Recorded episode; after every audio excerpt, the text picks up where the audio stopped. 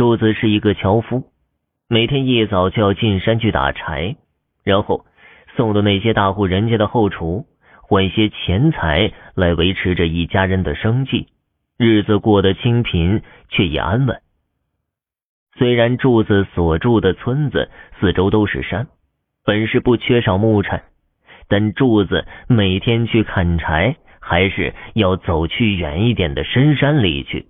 把近处的留给村子里那些年长一些的人来看。尽管村子里的人没有说什么，但也是从心里都很感激这个心地善良的小伙子。这是一个夏天，一早天气就阴沉沉的，看来呀是要下雨了。原本这样的天气，柱子是很少进山的，可是偏偏昨天一家大户人家跟他订了一批柴火。要他今天晚饭前一定要送过去，答应了人家，那就得送，不能耽误了别人的事儿。于是柱子草草的用过早饭，就拿着工具上山去了。这几年砍柴生活，他基本上对这些山路已经很熟悉了。平时不急的时候，他会走一些比较好走的山路。可今天他想快点赶回家，于是就抄了近路往山上走去。没多久，就已经进了山林内部。天色被树枝的遮挡，更显黑暗，似乎已经开始能听到隆隆的雷声。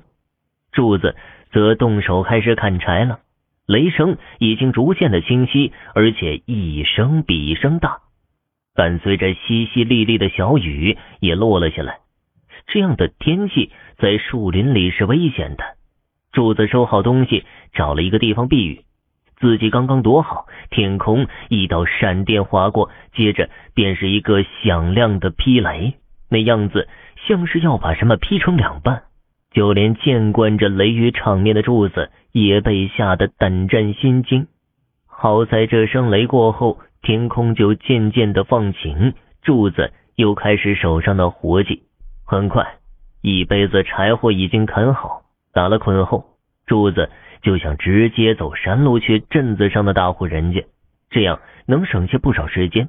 傍晚还能在天黑前赶回家。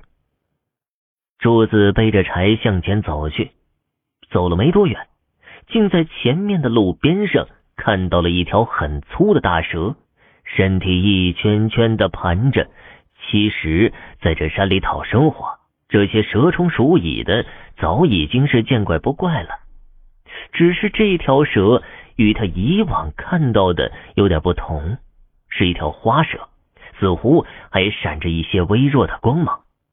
山里人都知道，如果蛇没有伤人的意思，一般人也不会伤害它，只是把它吓走就成了。可这条大蛇却是一动不动。柱子仗着胆子走上前去细看，嘴里还念叨着：“你不伤我，我也不伤你。”你快走吧，让个路。这时他才看清，那条大蛇已经死了，因为它的头已经不见了。只是不知道什么原因，断头的地方竟然没出血，所以他之前才没有看到。难道说刚才那道电闪雷鸣是为了打这条蛇吗？